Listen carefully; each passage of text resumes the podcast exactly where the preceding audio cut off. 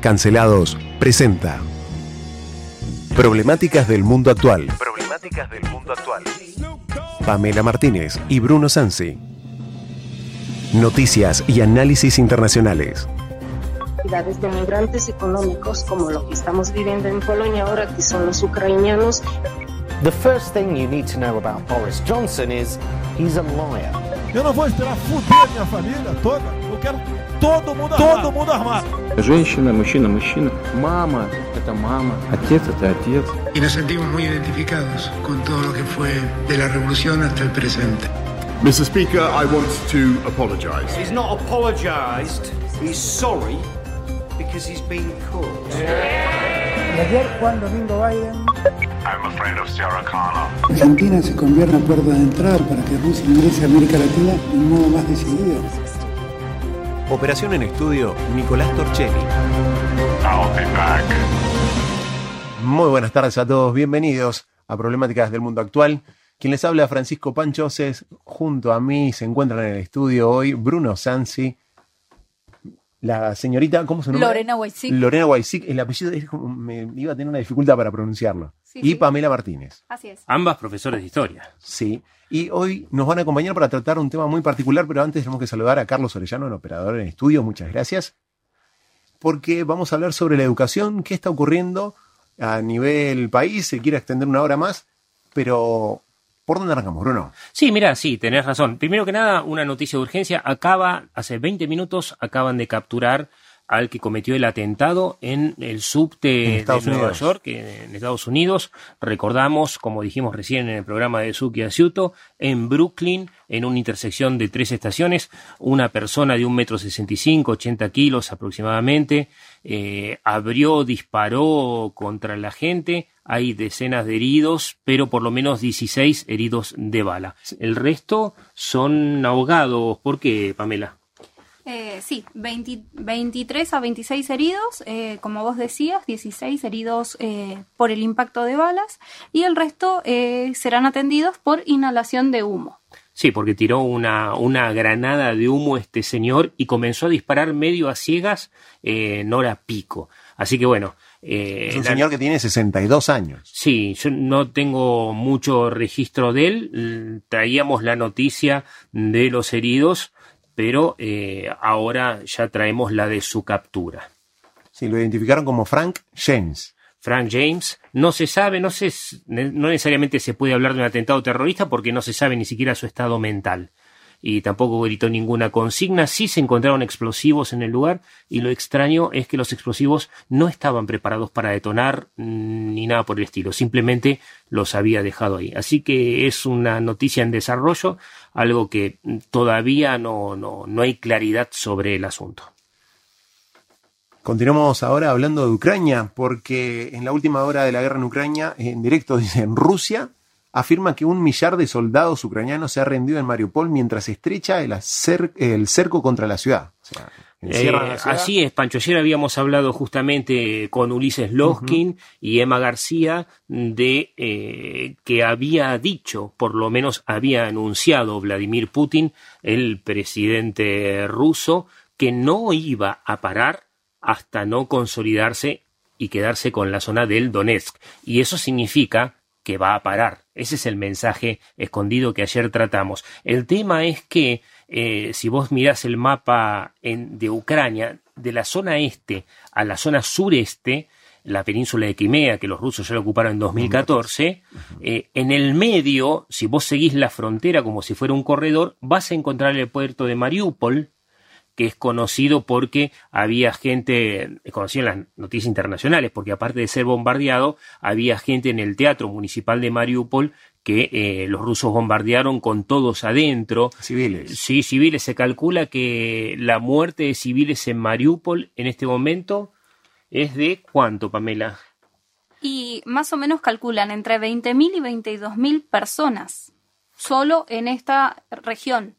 Sí, entonces eh, se, estarían rindiendo, según los rusos, mil soldados ucranianos. Es posible, es posible que eso sea así, es posible que sea cierto porque había anunciado el Ministerio de Defensa ucraniano ayer que ya se habían quedado sin municiones para defender la ciudad y Zelensky, por otro lado, antes de ayer había anunciado que no irían a recuperar Mariupol porque iba a costar por lo menos la vida de 50.000 soldados y eh, muchas más muertes civiles. Así que tal parece que Mariupol va a ser parte del botín de guerra de Rusia y nosotros, por lo menos en este programa, analizando las noticias internacionalmente, podemos ponerle una fecha de fin a esta guerra, por lo menos de manera frontal, entre el 1 y el 9 de mayo. El 1 de mayo porque es el aniversario del Día del Trabajador, fecha conmemorativa de cuando el comandante Zhukov entró en Berlín, estando Hitler en su búnker, después se suicida. Segunda guerra. Exactamente, Segunda Guerra Mundial, mayo de 1945. Después, el 7 de mayo del 2000, asum, eh, perdón, del, sí, de 2000, asumió, asumió Putin como presidente y el 9 de mayo es el desfile de victoria. No puede festejar políticamente un desfile de victoria mientras su ejército está a los tiros, porque él tiene que por lo menos mentir para dentro de Rusia y decir que algo ganó. Él lo llama esto no solamente una operación militar especial, sino una acción humanitaria. Que quiere salvar a las personas además de defenderse. Sí. Eh, es así. Por otro lado, eh, su par, Joe Biden, acusa al Kremlin de genocidio.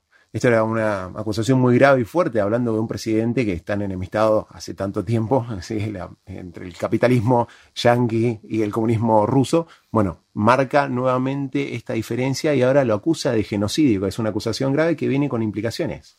Sí, Sí, viene con implicaciones y también resulta hasta irrisoria la respuesta de, Putin, que dice que considera esta acusación como incorrecta e inaceptable. Es inaceptable que me acusen de eso. Es increíble, eh, porque digamos, eh, ya hubo análisis internacional. Eh, mañana vamos a analizar un informe de 108 páginas sobre los crímenes que cometió Rusia y también avisan sobre maltrato muy grande a los prisioneros por parte de Ucrania, ojo. Así que esta comisión es una organización especial de Europa. La Organización para la Seguridad y Cooperación de Europa dice que hay claros patrones de violaciones de derecho internacional humanitario, tanto del lado ruso como del lado ucraniano. Sí, es un informe de 108 páginas. Para mañana lo tenemos leído y se los vamos a comentar. Seguimos hablando de violencia y lamentablemente el auge de la violencia es en todo el mundo. Aquí en Sudamérica eh, está ocurriendo en Colombia porque la violencia resurge con una fuerza en Colombia a pocas semanas de unas elecciones muy polarizadas que ocuparon el país y luego, una semana atrás, la muerte de dos niños y 30 civiles en las calles.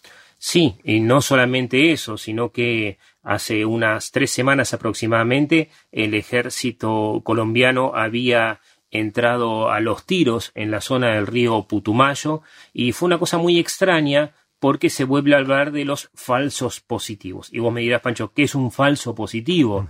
Un falso positivo es una persona común y corriente que es matada, asesinada por el ejército o la policía, que la visten de guerrillero y dicen agarramos un guerrillero. Cuando se equivocan, meten la pata o quieren asesinar a alguien, inventan este falso positivo. Nosotros no estamos acostumbrados a esta determinación, esta denominación, pero en Colombia dicen empezaron de nuevo los falsos positivos porque hay algunos líderes municipales que han sido asesinados eh, o por lo menos han muerto de forma violenta, me refiero a los tiros y probablemente en alguna ejecución, incluido niños, este, y eh, por lo menos el país, el diario El País, eh, la agencia del diario pudo comprobar por lo menos que un cadáver cambió de lugar tres veces el cadáver de un muchacho, un menor de edad, cambió de lugar tres veces, primero sin ropa, después vestido de militar y después con un arma arriba de un bote. Así que se supone que, que por lo menos estas equivocaciones eh, en las cuales el Estado mata gente, por ahí en combate, por ahí no,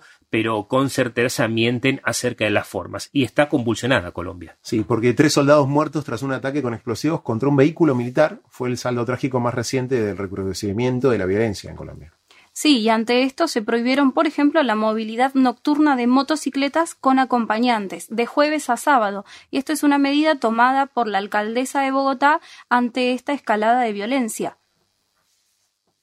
parece algo no, no, muy descabellado cuando hay tanto motochorro por ahí que vemos en las noticias en las ciudades acá en Buenos Aires. Sí, pasa que estos son un poquito más, efectivos en su nivel de violencia.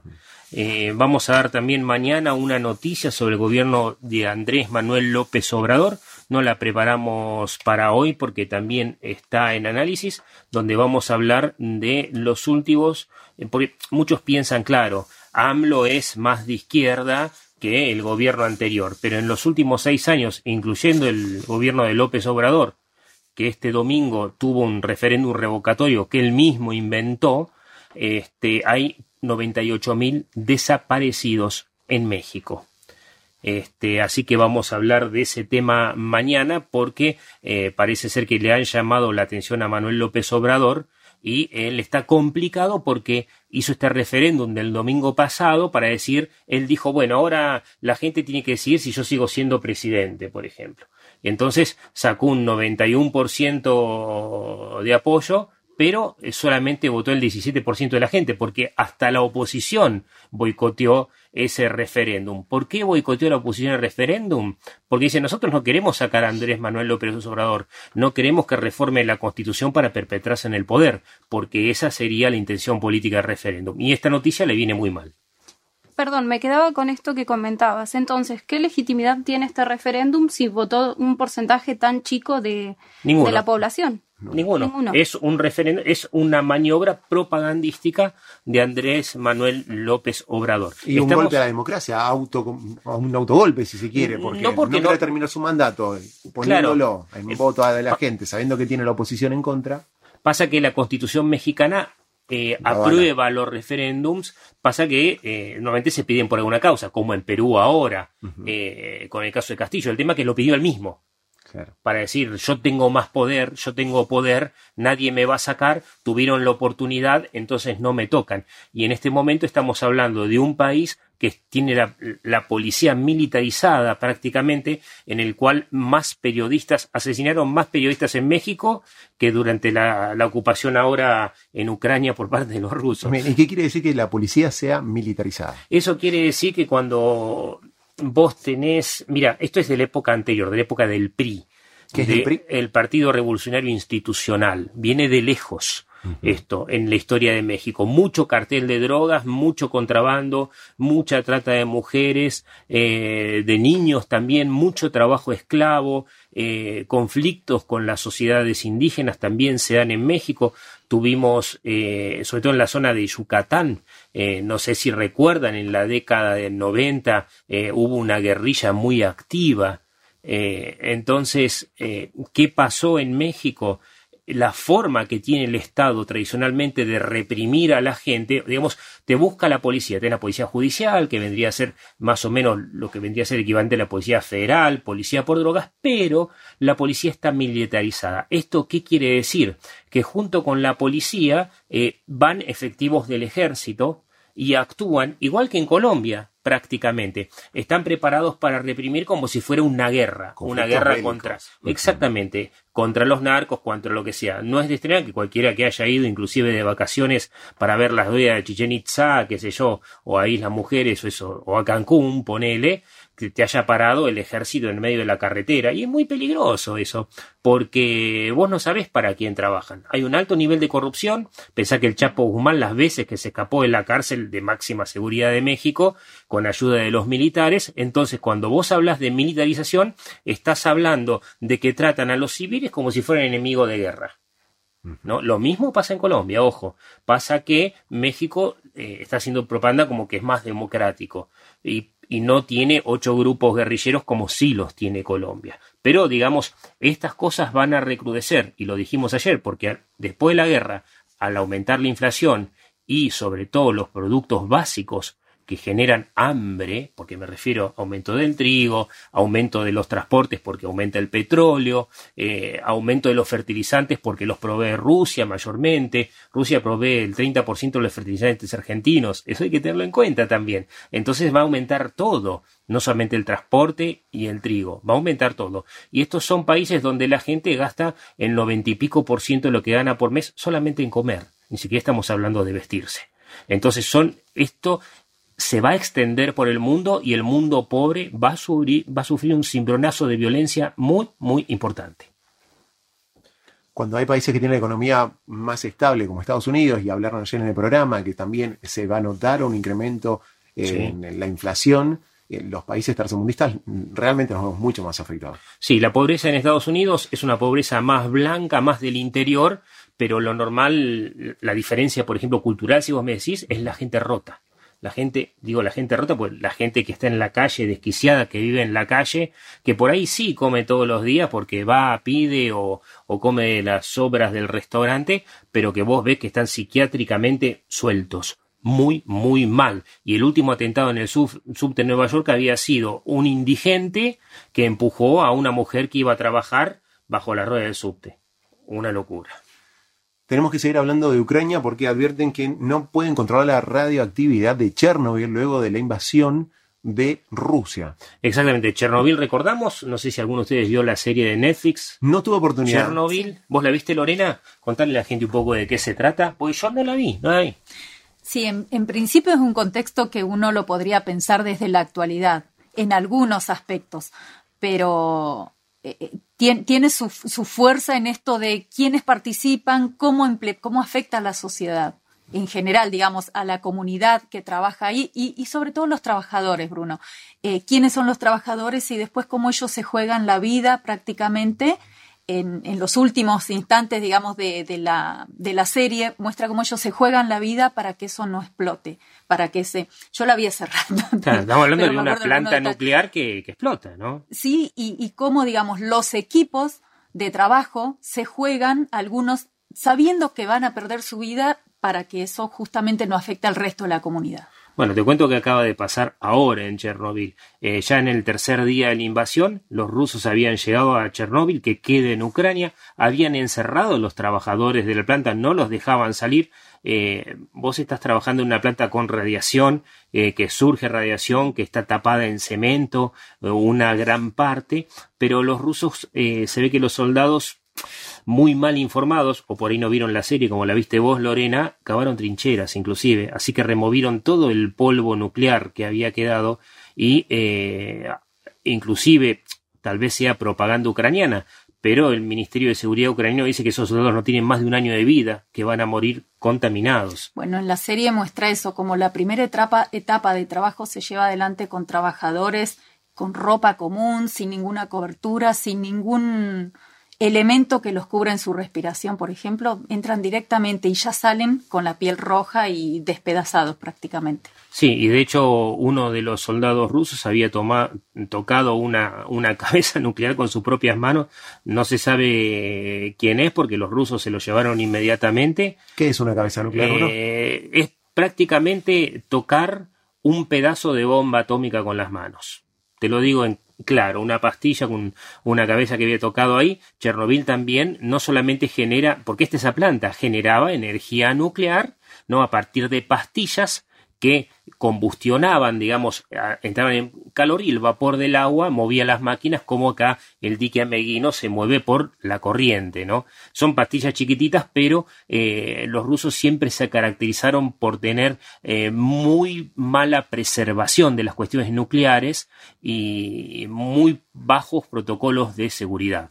Sí, en todo caso, esta denuncia de la Agencia Estatal de Ucrania para la gestión de zonas de exclusión como lo es Chernobyl por la radioactividad vendría a comprobar esto. Denuncian que eh, los soldados rusos se llevaron como souvenirs pequeñas piezas eh, con componentes radioactivos. Por tanto, se eh, casi en broma se dice que algunos dentro de un mes, otros dentro de años advertirán los efectos y sus familias. Y, sus familias. que estén expuestos durante un periodo. Sí, viene el, viene el papá de la guerra, el nenito lo abraza y ese nenito ya fue. O sea, es una cuestión de tiempo, es una locura lo que se cometió. Y vos decías que habíamos invitado a Lorena Waxik, nuestra profe de historia también. Acá que, de hecho, te cuento, Pancho, los tres, acá que estamos en la mesa con vos, trabajamos en una misma cátedra en la universidad. Sí, sí, didáctica específica. Hace 20 años con Lorena. En otra época. en otra época, Lore también ahí, y, Pamela. Y escúchame, Lorena, contanos, te convocamos porque estamos muy interesados en qué es esto de que va a haber una hora más de clase. Sí, es un proyecto nacional, Bruno, una propuesta del gobierno nacional que plantea de cuatro horas a cinco en nivel primario específicamente. Por ahora, veremos más adelante qué se plantea.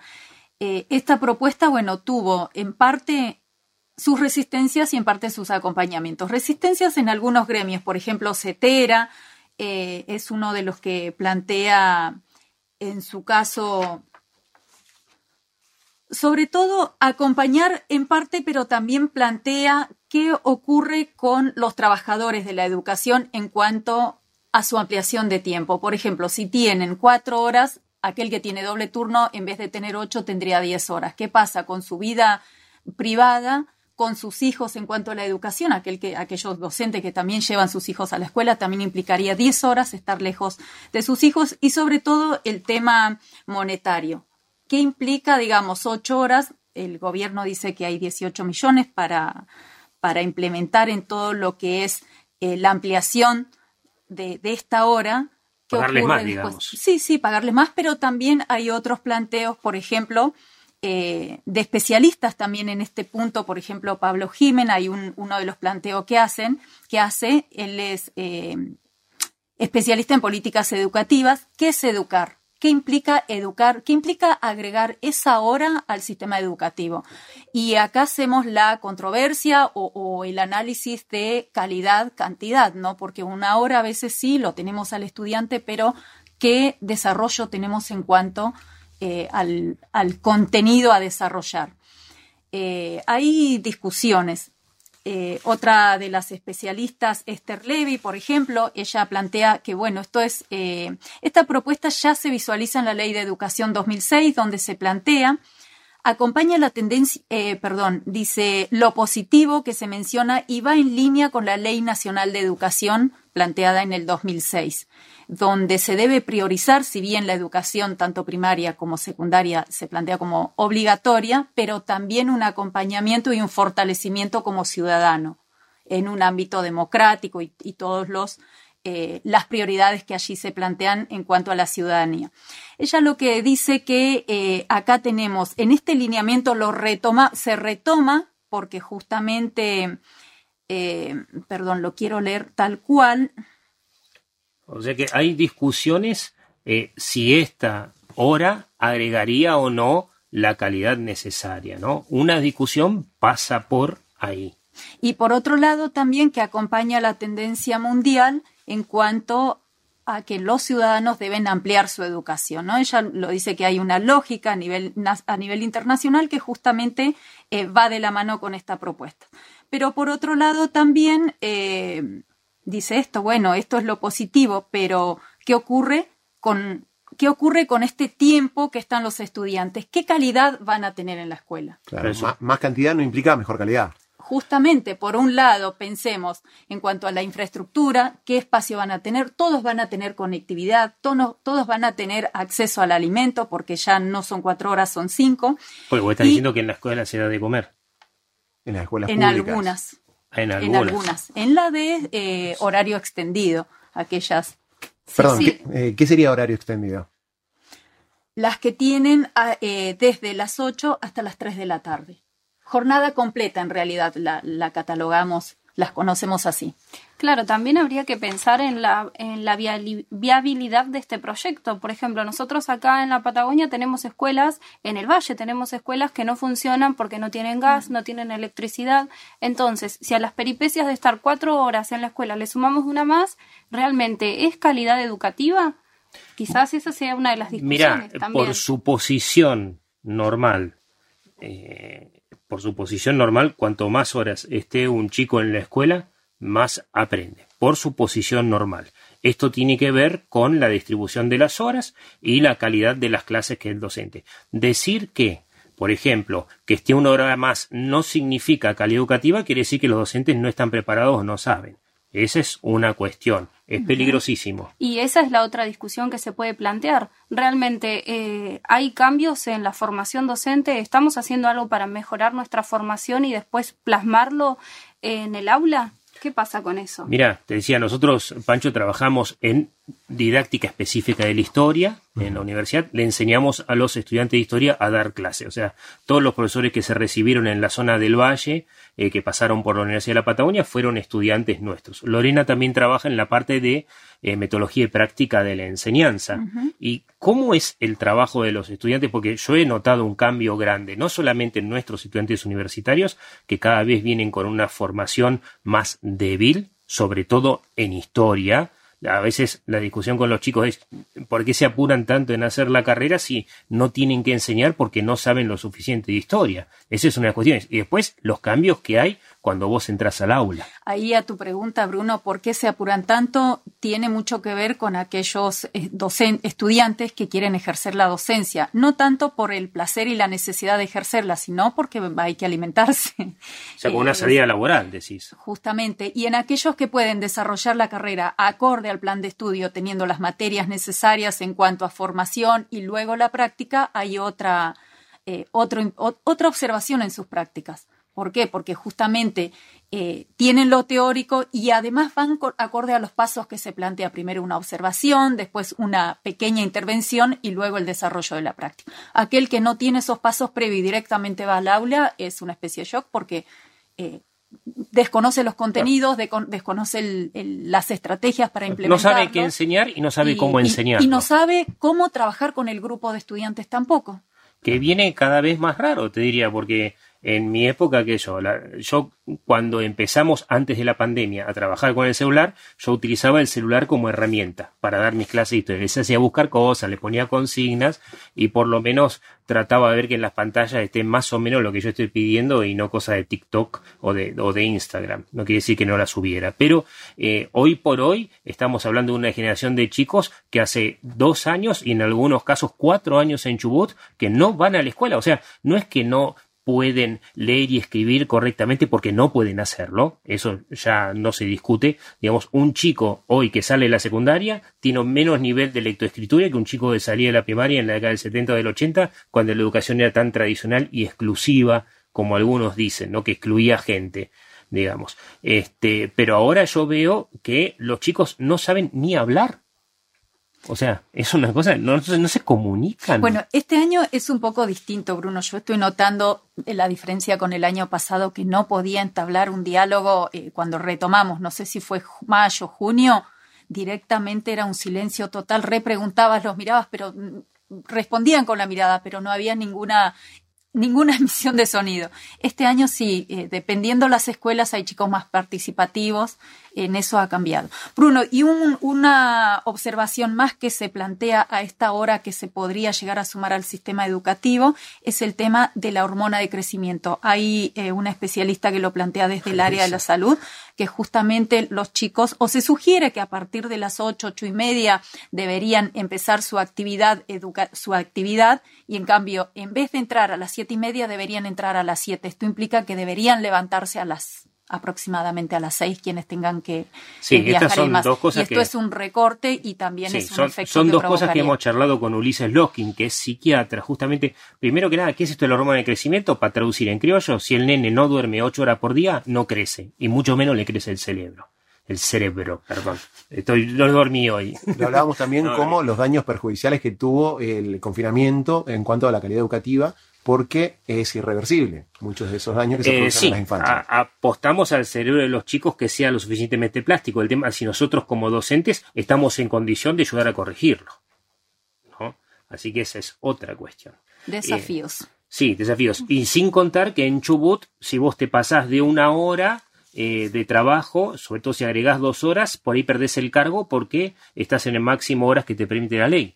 Esa es una trampa. Y es otro de los planteos que, se, que lo, lo hacen los gremios también, ¿no? En esto de la carga horaria. Muy bien, hasta aquí las noticias. sí, nos tenemos que despedir, nos queda un minutito más.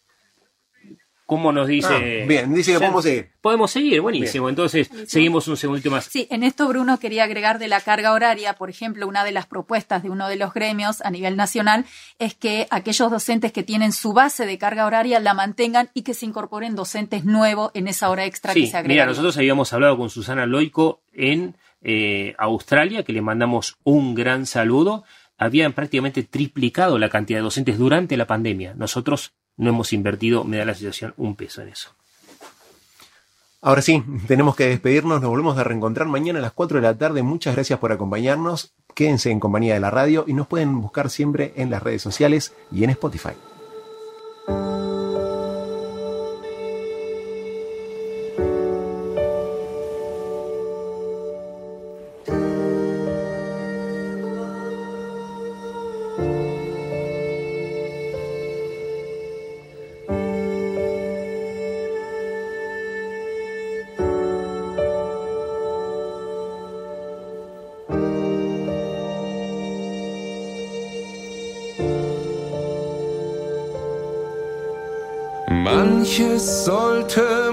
Manches nicht. Wir sehen doch, sind wir blind.